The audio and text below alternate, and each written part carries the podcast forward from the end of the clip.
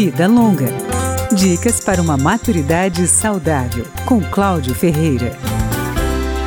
Muitos idosos usam as próteses totais, conhecidas popularmente como dentaduras, ou as próteses parciais, que têm uma estrutura de metal.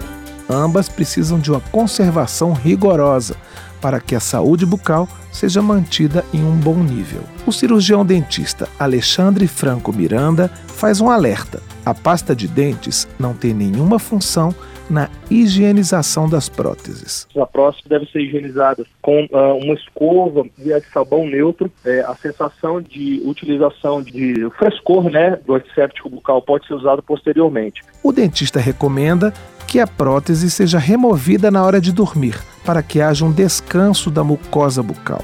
Ela deve ser colocada em um recipiente com água ou bicarbonato.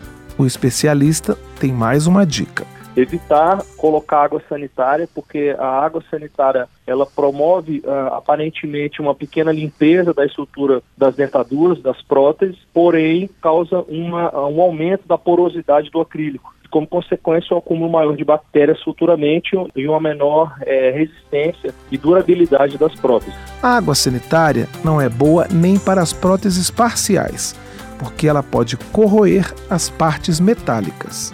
Além da conservação, os idosos que usam próteses devem prestar atenção na mastigação. Segundo o cirurgião dentista Alexandre Miranda, o uso da dentadura muitas vezes impede uma mastigação correta.